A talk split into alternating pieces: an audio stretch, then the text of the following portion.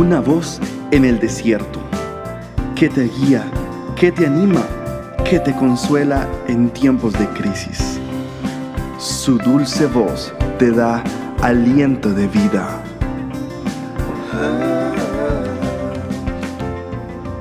Red de Mujeres Embajadoras.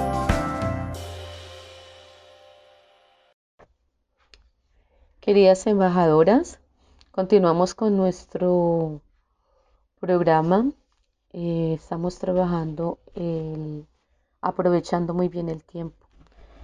Necesitamos volver a evaluar si estamos enfocadas y deshacernos de cualquier distracción. Vamos a tomar en cuenta el ejemplo que nos da el apóstol Pablo, el apóstol a los gentiles. Gentiles son aquellas personas que no son oriundas de, de Israel, no eran de hebreas, no eran palestinas, de ninguna región oriental, sino más bien nosotros, los latinos, los no conocedores de la palabra de Dios, los que no teníamos esa promesa. Pero dice la, la escritura que Pablo realizó muchos viajes misioneros con el fin de que muchos fueran alcanzados, y no solamente los hebreos o judíos. Relatan las escrituras, este hombre consideraba muy seriamente su llamado, enfocaba su vida a predicar el Evangelio, se determinó totalmente a alcanzar su meta. Por eso Dios le permitió tener muchos compañeros de viaje, muchos colaboradores y muchos administradores para el reino. Es como el caso de Pablo y Silas cuando iniciaron sus viajes misioneros, igual los viajes que hizo Pablo con Bernabé, otros viajes que hizo Pablo con el apóstol Lucas. Pablo también realizó algunos viajes con Marcos. Pablo realizó viajes también con Timoteo y cantidad de colaboradores, mayordomos del reino, como Aquila, Priscila, Gallo, Lidia, Filemón, Felipe, mujeres importantes dentro de su ministerio de apoyo para el apóstol Pablo, como María, Pérsida, Febe. Eh, también está Aristarco, Marcos y Jesús. Muchos de ellos instrumentos muy valiosos en las manos del Señor y compañeros de milicia para el apóstol Pablo. De él podemos aprender que es un hombre muy enfocado, un hombre diligente en toda buena obra, un hombre que entendía su comisión y la ponía por obra. El apóstol Pablo eh, no tenía excusas ni se escudaba en cosas pequeñas para distraerse de su propósito. Al comprender muy bien su propósito, él enfilaba todas sus fuerzas, sus recursos y sus energías para cumplir con esta comisión. Es algo que debemos nosotras también tener en cuenta y aprovecharlo y seguir el buen ejemplo del apóstol Pablo. Libró muchísimas batallas, libró muchísimos sufrimientos, padecimientos, persecuciones, vituperios, escarnios. Lo relata él en la palabra de Dios, azotes. Y no solamente eso, sino que también vivió naufragios. El apóstol Pablo, la vida del apóstol Pablo no fue una vida sencilla, no fue una vida cómoda, no fue una vida de solamente disfrutar y gozar, fue una vida de mucho compromiso. El apóstol Pablo tuvo una vida totalmente eh, sumergida en Dios, de rendición completa al Señor, pero que dio muchísimo, muchísimo fruto.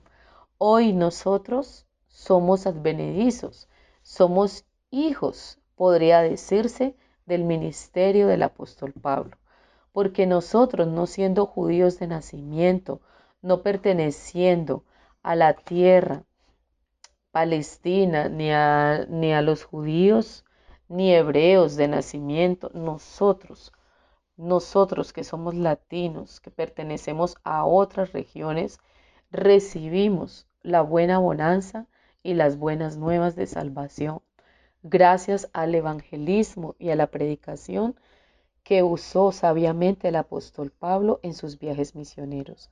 Así que mis amigas, quiero decirles, nosotras somos fruto y somos testigas de todo ese gran esfuerzo y compromiso y pasión que demostró el apóstol Pablo para predicar el Evangelio. Cuando usted tiene una vida enfocada, cuando usted tiene una vida con propósito, cuando usted tiene una vida que usted marcha a pesar de las circunstancias, porque este hombre sufrió muchas penalidades a causa del Evangelio, sufrió mucho traumatismo, violencia, persecuciones, golpes, injurias, maltratos, cárceles, muchísimas detenciones. Él fue tomado por prisionero, llevado en cautiverio durante muchas veces durante sus viajes misioneros. Tanto así que duró dos años esperando audiencia con el procónsul y con los reyes para que lo pudieran escuchar, para él hablar algo en su defensa. Dos años en una población. ¿Sabe qué hizo Pablo? Aprovechó este tiempo para él predicar el Evangelio. Eso tenía el apóstol Pablo. Era una persona absolutamente determinada. Él no miraba las circunstancias. Podría haber pensado, estoy prisionero, estoy encarcelado, he sido puesto en prisiones injustamente, no tengo ánimo para predicar, me siento desanimado o estoy muy triste. A él no lo vencían sus emociones, al apóstol Pablo no lo vencían sus temores. El apóstol Pablo, siendo humano como nosotras, no se dejó vencer por el desánimo, no se dejó vencer por el desaliento, por sus emociones, por la tristeza o el abandono en el que estuviera. Muchos de sus seguidores lo abandonaron.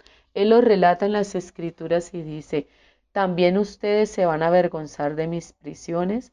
Le dice a uno de sus más cercanos. Le está diciendo a ellos, ¿ustedes también me van a abandonar? Recuerden que yo vine a este viaje con culano, culano y culano, pero ellos me han dejado en la cárcel. ¿Se avergüenzan de mí? Él les dice, si ustedes se avergüenzan de mí, tengo uno mayor que no se avergüenza, refiriéndose al Señor Jesús. Qué bueno, mis amadas valientes, en eh, mujeres extraordinarias que escuchan esta palabra.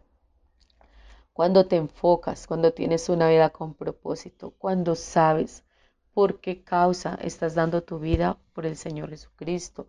Muchos son bendecidos a causa de tu testimonio. Muchos son bendecidos a causa de la palabra que sale de tu boca. Muchas mujeres son bendecidas, son supremamente bendecidas por el testimonio de vida que tú das. Tu sola presencia ya está ministrando. La palabra que sale de tu boca es una palabra confrontadora o asociada a la, a la, a la palabra y asociada a tus buenas actitudes. Es un alimento fresco para aquel que la escucha como ocurría con el apóstol Pablo, con Timoteo, con su hijo, con su amado hijo Timoteo, con Tito, con todos aquellos que él colocaba como mayordomos de esa pequeña obra que empezaba a florecer. El apóstol dio su vida por la causa de Cristo y es lo que se espera de nosotras también, que también podamos dar nuestra vida por la causa del Señor y sobre todo que aprovechemos muy bien nuestro tiempo. Que seamos felices con nuestra encomienda, que seamos muy felices con lo que el Padre nos ha puesto a hacer y que entendamos que es tan importante. Tu labor dentro del reino es absolutamente importante, es determinante tu labor.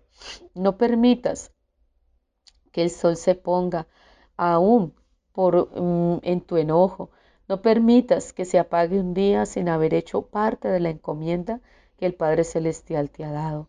No permitas que vengan recuerdos del pasado que entristecen y enlutan tu corazón. No permitas que las heridas del pasado frenen tu presente, disminuyan tu fortaleza para alcanzar tu futuro.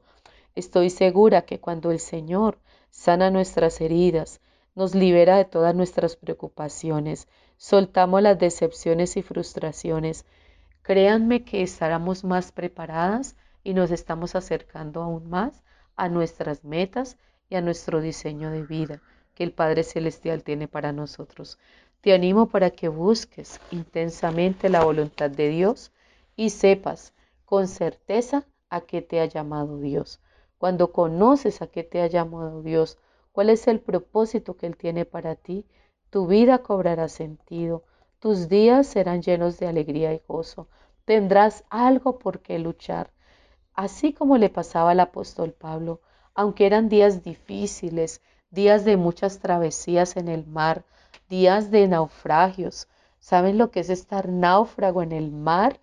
Solo, prácticamente sobreviviendo, sin nada de provisiones ni víveres, perdiendo los navíos, perdiendo vidas. Ah, no, la palabra relata que no perdieron vidas humanas, pero yo me imagino que él perdería amistades en medio de los naufragios, perdía colaboradores, lo dejaban solo cuando era detenido y tomado por cautivo, por prisionero. Es impresionante ver que la fe de este hombre no desmayaba. Era una fe de acero, era una fe puesta a toda prueba. Era una fe y una determinación impresionante. Qué maravilloso es nuestro Dios.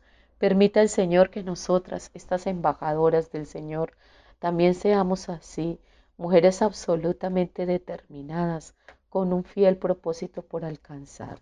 Les bendigo, les amamos mucho, pueden encontrarnos en nuestras redes sociales como embajadoras. Allí nos van a encontrar embajadoras.org en nuestras redes en Facebook, en Instagram nos pueden encontrar. Soy una embajadora. Nos puedes encontrar en YouTube. Nos puedes encontrar en nuestro website embajadoras.org.